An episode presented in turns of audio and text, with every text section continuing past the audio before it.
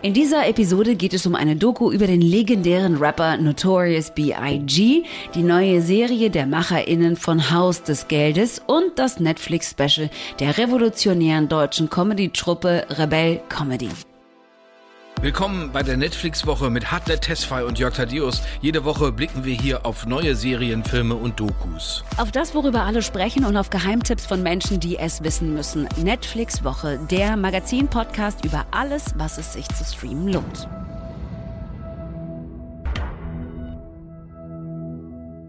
Herzlich willkommen. Wir sind's schon wieder. Hartnett und Jörg, ich sag so gerne deinen Namen, deswegen.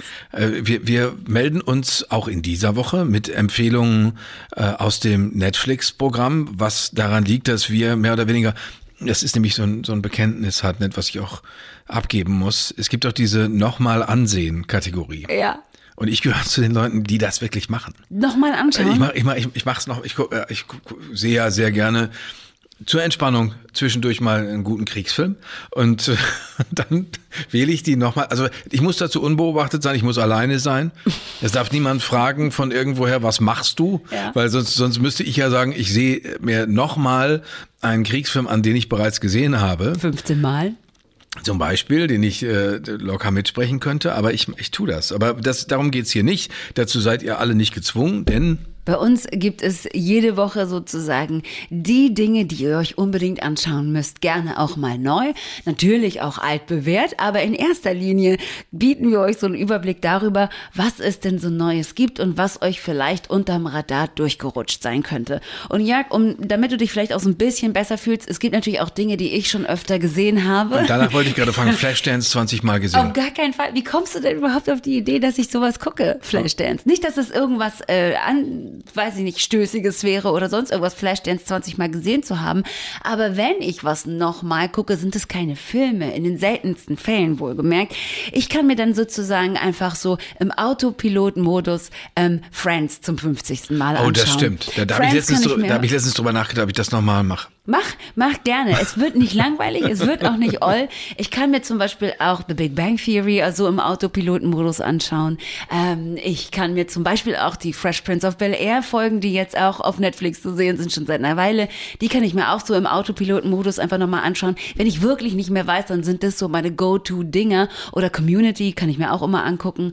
Ähm, da wird mir nicht langweilig bei, da fühle ich mich auch nicht schäbig bei oder sonst irgendwas. Da denke ich so, das ist so popkulturelles, highly memeable Content, so, den ich mir immer und immer und immer wieder anschauen kann. Das ist voll, voll okay. Jetzt können wir nicht halt nicht hingehen und Leuten sagen, guckt euch einfach alles nochmal an. Alles, was ihr schon immer gut fand, bis ihr bei Schneewittchen seid, äh, guckt euch einfach alles nochmal an.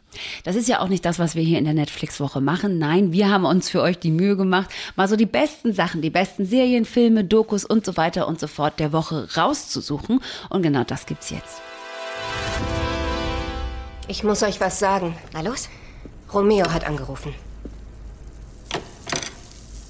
Anscheinend haben wir ihn doch nicht ganz getötet. Was doch ziemlich gut ist, oder? Charlotte ist aber tot. Nicht so gut. Sky Rojo. Das deutet sich schon an. Rot, ein rotes Sofa, auf dem drei Prostituierte, nämlich äh, Coral, Wendy und Gina, jeden Abend sitzen, auf ihre Kunden warten, die Kunden hinlänglich verachten, logischerweise auch. Und aus Gründen, die ich jetzt noch nicht verraten will, müssen die sich auf den Weg machen, die müssen fliehen und die müssen dramatisch fliehen. Also die, die, die tauchen nicht irgendwo unter und sitzen zusammen im Zug und denken sich, oh Gott, hoffentlich findet uns keiner, sondern die machen das genaue Gegenteil. Es ist ein äh, Roadmovie, es ist drastisch, es ist brutal, es ist von den Machern von Haus des Geldes.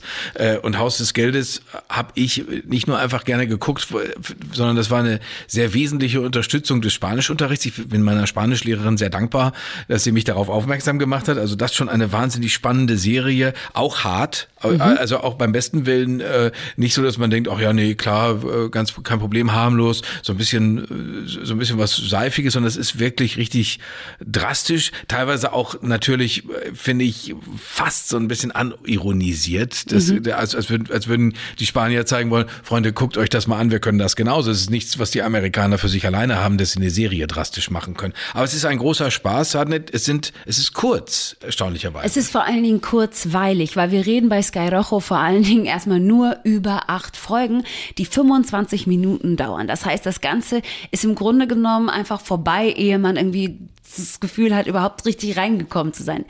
Ähm, aber das ist natürlich immer ein gutes Zeichen, wenn man hinterher rauskommt und sich denkt, was, das war schon, ich will mehr.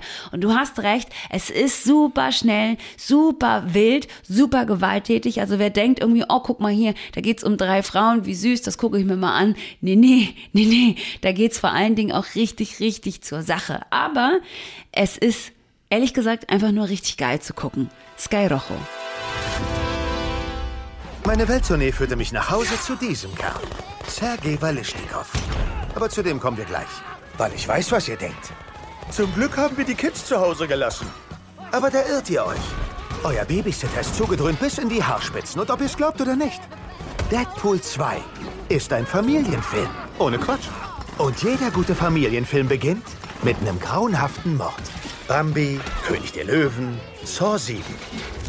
Deadpool 2. Das ist erstmal aus 2018, aber jetzt zum ersten Mal auf Netflix. Ähm, Deadpool ist so eine Art ähm, Anti- Comic-Held. Und wenn man sich jetzt so denkt, ach guck mal, schön, das kann ich mit meinen Kindern gucken, das konnte ich mit den anderen Comic-Verfilmungen ja schließlich auch machen. Äh, nein, vielleicht nicht, denn Deadpool ähm, ist eine der wenigen Comic-Verfilmungen, die erst freigegeben ist ab 16 und zwar, weil das Ganze irre brutal ist. Sehr, sehr lustig, aber auch sehr, sehr brutal. Ryan Reynolds spielt Deadpool und ähm, der bekommt gegenübergesetzt John Josh Brolin als sein Widersacher Cable. Unfassbar gut, unglaublich unterhaltsam. Ich persönlich habe mich sehr über Sassy Beats in einer Nebenrolle gefreut. Deadpool 2 jetzt zum ersten Mal auf Netflix. Aber sag mir nochmal, Hannet, mhm. als jemand, der dem Comic, vor allem dem verfilmten Comic gegenüber skeptisch ist, warum wird, werde ich an Deadpool 2 trotzdem Freude haben? Ich kenne beide Schauspieler, ich kenne Ryan Reynolds, ich kenne Josh Brolin, aber warum, äh, mir, warum könnte mir das gefallen? Warum würdest du mir das dringend ans Herz legen? Na, weil Deadpool einfach schon so ein etwas anderer Comic-Held ist. Der Mann ist sehr, sehr, sehr lustig und zwar auch oft unangebracht lustig. Ähm, und man hat so das Gefühl, dass Ryan Reynolds den mit einer Suffisanz und einer Hingabe spielt, dass man oft denkt, okay, der mag diesen Charakter einfach wahnsinnig gerne und er spielt ihn vor allen Dingen gerne. Das merkt man dem Ganzen an. Manchmal sind ja so Comichelden auch ein bisschen arg sauber, auch ein bisschen arg, ähm, ja, so abziehbildmäßig und das ist halt Deadpool nicht. Also eigentlich ist es der Held für all diejenigen, die keine Helden mögen. Also optimal. Deadpool 2.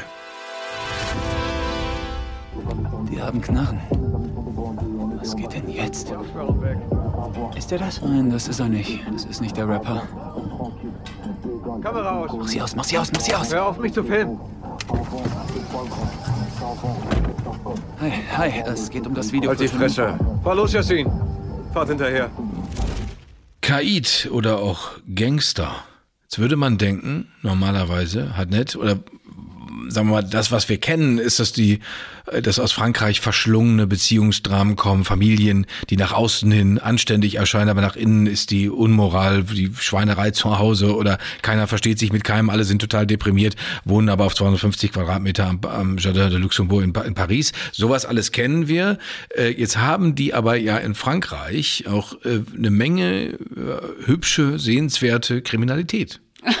so, so willst du das anmoderieren. Okay, natürlich, sehr natürlich. speziell. Weil da, wo Sinedin sie dann Fußball gespielt hat, äh, Fußball spielen gelernt hat, da im Süden Frankreichs, mhm. da geht's ab. Ja, da geht's sehr ab und ähm, da spielt Kaid. Also erstmal ganz kurz zur Handlung. Ähm, es gibt den Filmemacher Franck, der will ein Rap-Video in Südfrankreich äh, für so einen Gangsterboss machen und gerät dabei zwischen die Fronten von rivalisierenden Gangs.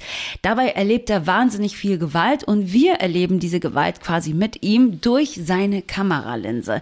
Wir sehen alles, was seine Kamera aufnimmt und sind so im Grunde genommen mittendrin. Erstmal mag ich es sehr gerne, dass, ähm, dass man nicht so eine französische Gangster-Story ist, die irgendwo in den Pariser Banlieues spielt, sondern wirklich sozusagen ähm, in der Sonne. Die spielt eigentlich im Grunde genommen so an dieser wunderbaren in Südfrankreich, wo man die ganze Zeit denkt, oh, überall wächst Lavendel und ist alles schön und ich bin in der Provence und so, ne? Aber dass es da eben auch ziemlich hart zur Sache geht. Das zeigt ähm, Kaid und ähm, Leute, die zum Beispiel in den 90er Jahren auch schon La Haine mochten, dieses ähm, sehr düstere Frankreich eben auch, das es gibt, die werden auf jeden Fall Kaid mögen. Das Ganze ist sehr, sehr authentisch. Ich bin fast versucht, den Begriff real zu benutzen. Ähm, es ist so ein bisschen ähm, Four Blocks trifft Hardcore, nur halt auf Französisch. Und die erste Staffel hat zehn Folgen, die man sich anguckt. Aber wenn man es mag, kann man es auch richtig wegmögen. Da ist richtig ausführlich was zu mögen. Ja. Man darf nur nicht so unbedingt anfällig sein für Übelkeit, weil da ist halt auch durchaus das ein oder andere verwackelte Bild dabei, weil Franck hat sich halt, um es mal ganz platt zu sagen, ganz schön in die Scheiße geritten und muss da zum Teil auch einfach wirklich rausrennen mit seiner laufenden Kamera. Also, wenn man ähm, da einen festen Magen hat, dann kann man das definitiv machen. Big ripped it down. Everybody lost it.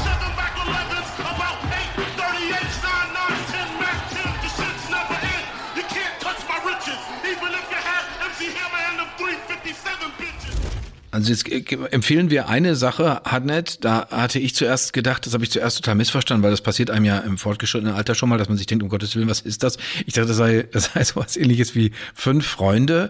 Äh, Britta siegt auf Silber, Silber, weil das fängt nämlich mit so einem Frauen, vermeintlichen Frauennamen an, ist aber was ganz, ganz anderes. Das heißt Biggie, das ist meine Geschichte. Verstehst du, wie lange ich gerade, ich habe gerade richtig lange gebraucht, um zu gucken, worauf will er denn hinaus? Wie Biggie, kommt er denn Biggie, jetzt weil unter Biggie, mit Biggie verbinde ich eine Brigitte oder Nein, eine auf gar Birgit. keinen Fall, auf gar keinen Fall. Wow, wie wild anders meine Assoziation Es ist. ist so unbrigittig. Ich denke natürlich zuerst, wie ja auch eben gerade schon der Trailer angedeutet hat, an The Notorious B.I.G., legendärer Rapper aus Brooklyn in New York, der 1997 ähm, erschossen wurde und gerade mal 24 Jahre alt war, aber zu dem Zeitpunkt natürlich auf dem Höhepunkt seines Schaffens war. Das Geile ist, dass ähm, in dieser Dokumentation, die übrigens als Executive Producer Sean Puffy Combs, also seinen ähm, ehemaligen Mentor und Manager hat, und aber auch Voletta Wallace, die Mutter von The Notorious B.I.G., aka Biggie. Wir sehen ähm, in dieser Doku auch bisher unveröffentlichtes Material. Und zwar wurde nämlich ähm, Biggie in 1995 von einem engen Freund auf Tour begleitet und der hat den Camcorder im Grunde genommen ununterbrochen laufen lassen.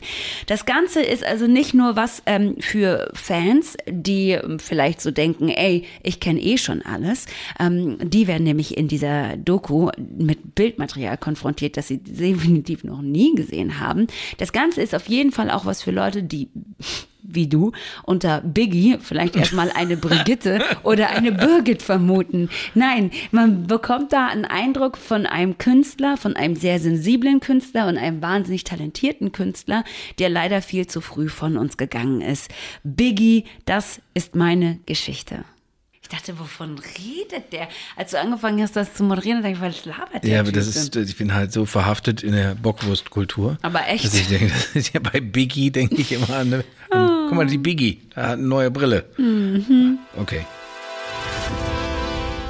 Und sind wir mal ehrlich, jeder von uns, der hier sitzt, ist jetzt ein Maskenexperte. Wir wissen alles über Masken, welche Masken es gibt. Wir kennen auf einmal die Namen. Von einem Jahr wussten wir nichts über Masken. Ja, jetzt wissen wir, es gibt FFP2 mit Filter, ohne Filter. Es gibt KN95, es gibt OP-Masken, es gibt wiederverwendbare Masken, nicht wiederverwendbare Masken. Es gibt Baumwollmasken, Polyestermasken, synthetische Masken. Es gibt Masken, die sind auf 70 Grad waschbar. Wallah, Bruder, nur auf 70 Grad.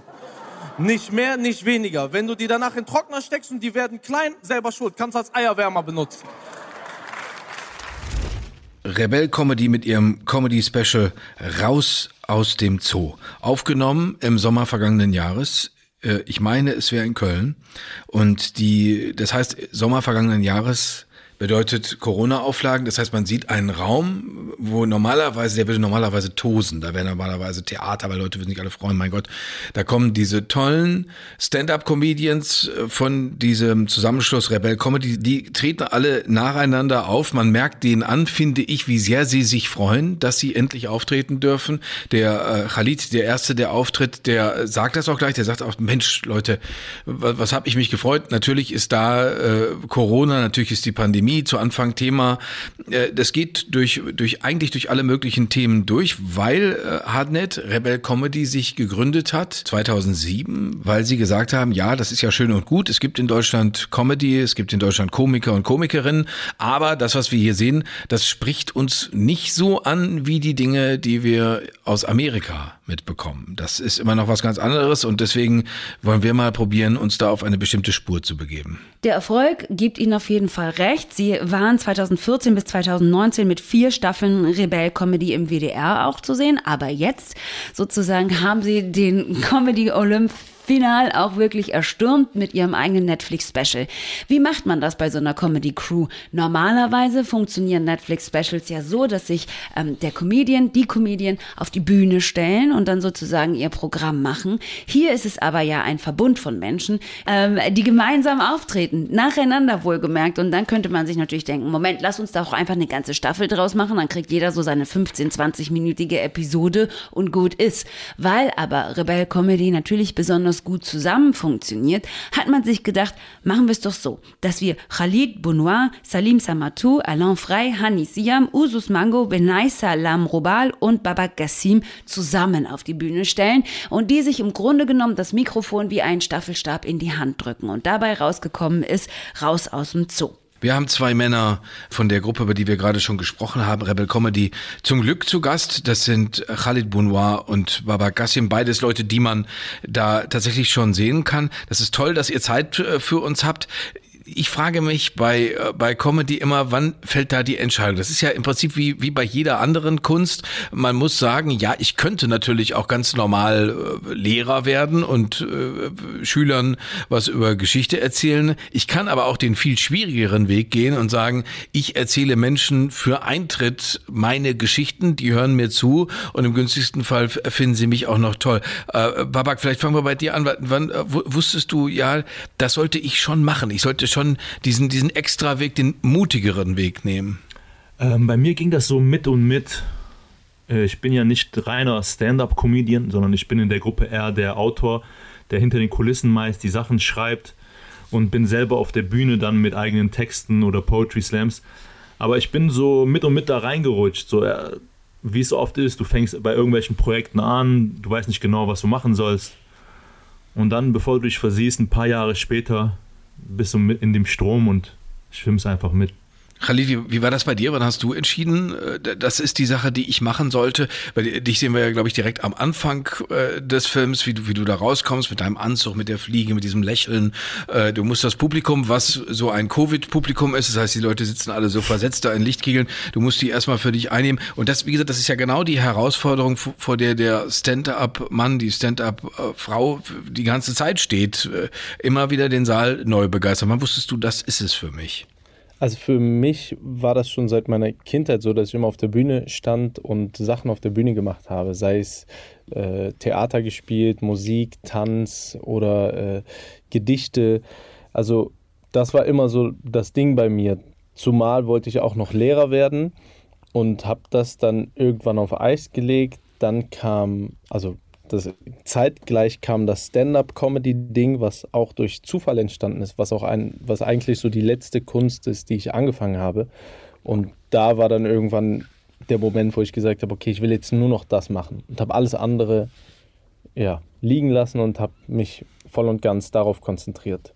Ich kann mich noch daran erinnern, wie ich meinen Eltern gesagt habe, ähm, Leute, ich äh, mache was mit Medien. Mhm. Die waren nicht sonderlich amüsiert darüber und fanden das überhaupt nicht gut. Jetzt kann ich mir natürlich vorstellen, wenn man so seinen ähm, ähm, Eltern, äh, die ähm, Migranten der ersten Generation sind, wenn man denen so sagt, so hey, ähm, ich mache nicht das, was ihr von mir vielleicht erwartet. Ich werde nicht Lehrer, ich werde nicht Arzt oder studiere irgendwie Jura oder was auch immer, die für gut betrachten, ähm, sondern ich mache Comedy. Wie waren die Gespräche mit euren Eltern? Ja, das ist natürlich erstmal schwierig. Ich glaube, das ist bei jedem von uns nochmal anders. Also meine Eltern sind eigentlich offen dafür gewesen. Aber ähm, ich glaube, was viele von uns äh, gemeinsam haben, ist, dass die Eltern ein bisschen Sorge haben vor ähm, der Armut, weil viele von denen wirkliche Armut erlebt haben und ähm, natürlich auch mit dem Ziel hier hingekommen sind, ihren Kindern ein besseres Leben zu ermöglichen. Und wenn du dann so plötzlich äh, vor deinem Kind stehst und dein Kind will irgendwas machen, was für dich halt sehr weit weg ist von einem wirklichen Beruf, dann kann dir das schwer, sehr, sehr schwer fallen. Babak, du, du gehörst ja, du hast es ja mitbegründet, äh, Rebel Comedy. Jetzt ist mir aufgefallen, oder war zumindest mein Eindruck, dass alles durch die Bank, äh, also das attraktive junge Männer, äh, die, die da in der Gruppe auftreten. wie, äh, wie, wie, äh, wie hässlich dürfte man denn sein und trotzdem noch mitmachen? Oder andersrum gefragt, ist das ein Ausschusskriterium, wenn man nicht so gut aussieht? Nein, natürlich nicht. Und es waren auch nicht nur Männer, wir haben auch viele Frauen bei uns gehabt und sind im Grunde offen für jedermann. Ähm, das hat sich einfach so ergeben. Für jeder Mann und jeder Frau. Und so gut aussehen sind die nicht alle. Und Rally denkt sich, ja, sprich für dich. Aber du hast ja bei, an dem, in dem Programm, in diesem Special, was bei Netflix zu sehen ist, äh, sieht man dich dann, äh, äh, du, du machst gewissermaßen da den Laden zu mit einem, mit einem Gedicht, äh, was, äh, ja, jetzt, ich hätte beinahe die, die, die, die, die Dummheit gesagt, ein Gedicht, das sehr poetisch ist, aber ein, ein Gedicht, wo ganz klar ist, das ist nicht auf die Pointe hingeschrieben, sondern es hat Ja. sprachliche Wucht. Da, da kommt dieser Satz drin vor, ich bin deutsche Erde. Den finde ich von dir gesprochen stark. Würde ich das aber selber sagen oder würde ich so selber vor, vor meinen Freunden, äh, amerikanischen Freunden aus Washington auftreten, dann würden die sagen, ah ja, ich bin deutsche Erde. Hm, der Jörg, Deutsche halt, nimmt's halt gern ein bisschen schwer. Äh, wenn du, wie, wie, wie, wie, groß ist das, wie groß ist das Wagnis für dich? Wie, wie, mutig musst du selbst sein, äh, um zu sagen, doch, Leute, mit dem Gedicht, so, so verschlungen und so künstlerisch wie es ist, stelle ich mich jetzt dahin, nachdem die anderen vorher richtig schön auch auf die Zwölf gegangen sind. Ja, es ist für mich immer eine Herausforderung. Ähm, das war auch immer so mein Teil in der Gruppe. Ähm, ich glaube, für die Zuschauer ist es äh, cool, weil die kommen zu einer Show, wo die ein, einerseits halt viel zu lachen bekommen. Dann kriegen die noch was, so ein Gedicht oder etwas Nachdenkliches mit. Und wir haben halt oft auf Musik. Und die kriegen so ein Gesamtpaket, was äh, ziemlich gut zusammenpasst. Und bei mir, bei dieser Show war es mir besonders wichtig, weil wir haben ja dieses Motto äh, raus aus dem Zoo. Ursprünglich die, die Tour 2018-19, die war äh, Ausländer raus aus dem Zoo. Mhm. Das war das Motto der Tour. Und da war es mir schon wichtig, so dieses Motto und die Idee, die dahinter steckt, aufzugreifen und ganz zum Schluss nochmal den Zuschauern mitzugeben. Mhm. Es gibt auf jeden Fall, äh, geht nochmal mit so einem mit so einem ganz anderen Gefühl, als man es eigentlich bei einer Comedy-Show erwarten würde, geht man sozusagen raus aus dieser Sache. Aber ich, mir ist eine Sache aufgefallen, weil es Rebel Comedy ja schon so lange gibt, habe ich mir dann doch auch nochmal gedacht, es ist heftig, wie sich eure Comedy ähm, verändert hat. Auch gerade bei den Leuten, die man halt so von Anfang an mitverfolgt, wo man so denkt, ja, ihr seid einfach auch irgendwie vor unseren Augen ähm, mit, euren, mit euren Kindern auch gefühlt irgendwie erwachsen geworden. Wie geht's euch selber, wenn ihr jetzt mal alles, was so seit 2007 irgendwie passiert ist, bis jetzt hin zu diesem Special ähm, euch anschaut? Also bei mir war das ja sogar so, dass ich äh, nicht nur bei Rebell oder in der Zeit bei Rebell gewachsen bin, sondern ich bin da erwachsen geworden, weil ich bei Rebell äh, dazugestoßen bin oder also da reingerutscht bin, als ich 21, 22 war. Und jetzt bin ich, äh, jetzt werde ich demnächst 31 und das ist halt so eine sehr prägende Zeit gewesen. Ich habe sehr, sehr viel gelernt und in der Zeit bin ich halt auch sehr erwachsen geworden und habe äh, mein komplettes Leben umgestaltet und wurde viel selbstsicherer und wurde eher zum Erwachsenen als davor in der Zeit äh, in der Schule oder Uni. Das war alles so Pillepalle, sage ich jetzt mal. Mhm, mhm. Und jetzt äh, bist du angekommen äh, bei einem Rebell-Comedy ähm, Netflix-Special. Lasst uns noch mal ganz kurz, bevor wir euch gehen lassen, noch mal, lasst uns Genau, jetzt bin ich auf Netflix und normalerweise nutze ich den Account meines Bruders, um Netflix zu gucken. Sehr erwachsen bin Aber welche, welche, welche, was hat das für, ich. für habe euch? den Family-Account meines Bruders. Der ändert aber immer wieder meinen Namen und beleidigt mich dabei. so verstehe ich den Profilnamen. Ähm, aber lass uns noch mal ganz kurz über das, ähm, über das Netflix-Special an sich sprechen und vor allen Dingen auch noch mal über diesen Namen sprechen.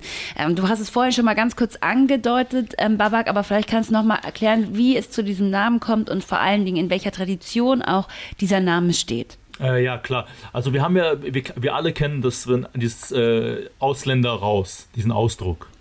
Und ähm, wir haben den halt genommen, um, um umgedeutet in Ausländer raus aus dem Zoo. Und ähm, was ist der Zoo? Der Zoo ist der Ort, wo du so das Gefühl hast, nie wirklich dazu zu gehören.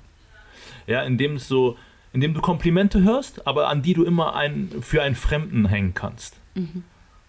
Ihr kennt das sowas wie, du sprichst aber gut Deutsch. Mhm. Mhm. Für einen Fremden.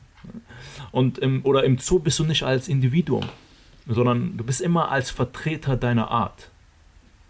Du bist, du stehst immer für alle, die so aussehen wie du oder die deine Religion haben. Oder du, du musst dich immer distanzieren von Leuten, die vielleicht gar nichts mit dir zu tun haben, außer dass sie so aussehen wie du. Mhm. Also raus aus dem Zoo und mitten rein in die Gesellschaft war so der Gedanke. Das heißt, du sitzt nicht nur mit am Tisch, sondern wir sind auch da und wir bestimmen auch mit, was gegessen wird. Und wir bestimmen auch mit, wie gegessen wird und ob das Essen geschmeckt hat. So, wir sind mit hier drin auf Augenhöhe.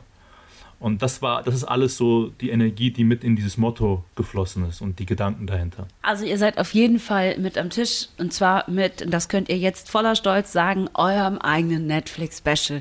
Also nochmal an der Stelle Gratulation dazu, raus aus dem Zoo, Rebell Comedy, ähm, jetzt bei Netflix zu gucken. Danke euch. Danke euch beiden, danke Kali, danke Babak. Danke euch, macht's gut. Ich habe zu Anfang in meinem, äh, so gedacht, in meinem journalistisch hingefummelten äh, Klischee-Hirn, ja, ist ja klar, das ist eine, das ist eine Comedy-Truppe, das sind einfach, das sind, das sind Leute mit einer Einwanderergeschichte, also ist mehr oder weniger Einwandererkomik. Wenn man dann einen kleinen Moment länger drüber nachdenkt, man sich, naja, das ist womöglich nicht so zielführend und vor allen Dingen auch nicht so unbedingt gewünscht von denen selber. Naja, und es wird ihnen auch schlicht und ergreifend nicht gerecht, sie darauf zu ähm, reduzieren, so, ne? Weil sie am Ende des Tages ja, wie Sie schon sagen, auch sehr viel über sich und ähm, über ihre Perspektive erzählen. Und da ist das natürlich vielleicht auch ein identitätsstiftendes Moment. Aber ich glaube, es ist nicht das, worum es vordergründig geht, weil sie natürlich über ihre Familien sprechen, weil sie natürlich über ähm, sich als Väter, über sich als Söhne, über sich als was auch immer sie sich in erster Linie betrachten, sprechen und das auf eine sehr, sehr lustige Art und Weise. Also insofern glaube ich, ist es nicht ähm, fair, ähm, ihnen gegenüber sie darauf zu reduzieren. Weißt nee, du? Ich muss gerade an die Geschichte von Alain Frey denken, wo er dann erzählt, äh, also als Schweizer wird man ja gemeinhin in Deutschland nicht unbedingt rassistisch diskriminiert. diskriminiert. Und äh, er, er, er sagt, ihn würde das trotzdem nerven, dass die Deutschen, dass die Deutschen immer von dem Vorurteil ausgehen würden, in der Schweiz seien alle reich. Und daraufhin hätte er sich so einen kleinen Deutschen gekauft. Und das fand, ich, das fand ich unglaublich schön, dass er sagt, ja, ich besitze jetzt einen kleinen Deutschen, weil ich bin ja so reich. Ich glaube, Deswegen insgeheim ich, ich das kauf so- euch alle. Ich glaube, insgeheim ist es so eine Fantasie. Ich finde es nur deswegen so lustig, weil du vielleicht auch irgendwie gerne einen kleinen Deutschen besitzen würdest. Nein, ich würde gerne einen kleinen Schweizer besitzen, weil meine, meine, meine, meine, äh, ich, wenn ich da bin in der Schweiz, ich fühle mich da natürlich logischerweise sehr wohl, Mhm. weil, ich, weil weil man auch das Gefühl hat, wenn man da ist, man ist gar nicht reicher, man hat das Gefühl, ach, so ein, so ein bisschen Reichtum weht mich jetzt schon an. Ich glaube, nehme doch mal den, den teureren Kaffee. Das, äh, das ist schon, das ist schon eine schöne Sache, aber äh, das gehört ja auch dazu. Also diese, die, diese Art von Leuten, die von woanders kommen oder mal gekommen sind, gibt's ja zum Glück auch. Ähm, das ist ein sehr empfehlenswertes Special. Wie gesagt, ich finde alleine schon mitreißend, alleine das schon mitreißend, dass die, dass die Leute da auf die Bühne kommen und man ihnen so anmerkt, wie so ein Fußballspieler, der so lange verletzt war und geht raus und sagt, jetzt endlich, komm, gib mir den Ball, gib mir den Ball, lass mich spielen. Und so, so ist dieses Special auch, finde ich. Also sie haben ein gutes Zeitfenster abgepasst, das auch zu machen. So mussten natürlich vor so einer halbleeren Halle spielen ähm, und hatten dann nicht nur die Aufgabe, die irgendwie so mit Lachen und Leben zu füllen, sondern wirklich auch noch rüberzubringen, dass sie da richtig Bock drauf haben. Und das spürt man halt zu jedem Augenblick. Natürlich kommt ihnen da aber auch die Tatsache zugute, dass sie unfassbar ähm, tourerfahren sind, dass sie einfach unfassbar viel auf Bühnen gespielt haben, wo ihnen schon viel Gegenwind wahrscheinlich wie jedem Comedian irgendwie ähm, entgegengekommen ist. Und sie machen dieses, sie, sie lösen das so gut in dieser Situation und man freut sich so sehr für sie, dass ich wirklich jedem ähm, dieses ähm, Programm, dieses Netflix-Special empfehlen möchte. Es ist sehr, sehr lustig und ähm, man merkt im Grunde genommen nicht, dass da wenig Menschen waren, die das angeguckt haben. Sie füllen diesen Raum safe mit Lachen und ähm, das ist toll. Ich freue mich sehr.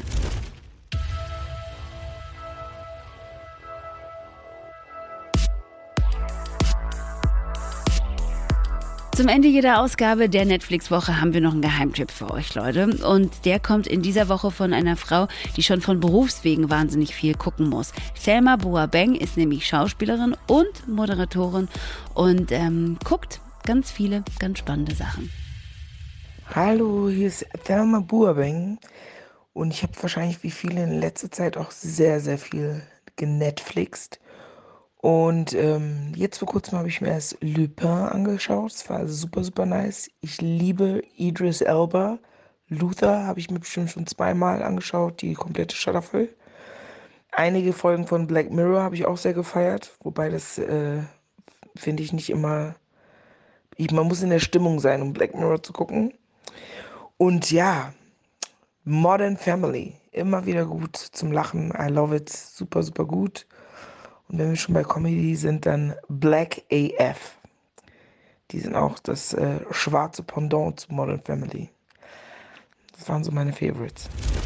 Alles Tipps, die ich auch ungefähr so unterschreiben könnte. Und für all diejenigen, die Black AF noch nicht gesehen haben, das ist tatsächlich eine sehr, sehr lustige Serie, ähm, in der Kenya Barris, seines Zeichens amerikanischer äh, Fernsehproduzent, ähm, erfolgreicher Fernsehproduzent von so Serien wie Blackish oder Grownish, so, ähm, der spielt sich da selber und ähm, nimmt sich und sein Familienkonstrukt ein bisschen auf die Schippe. Es ist sehr, sehr lustig und erinnert an ein bisschen an Pastewka hin und wieder, so, wo Pastewka sich ja im Grunde genommen selber spielt.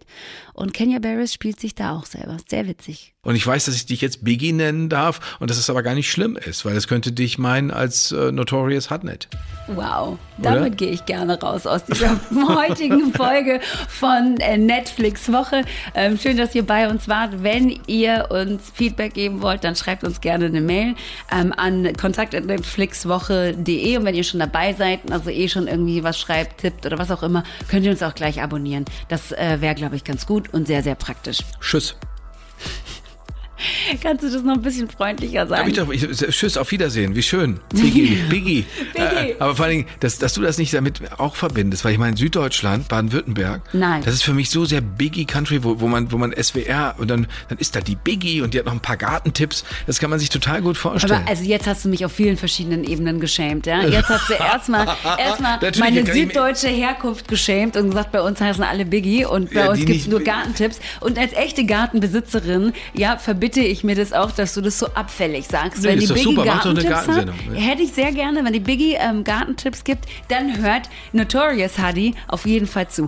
Nun denn, vielen Dank, dass ihr bei uns wart. Bis nächste Woche, da sind wir wieder da mit Netflix-Woche. Jetzt kannst du es gerne sagen. Tschüss. Tschüss.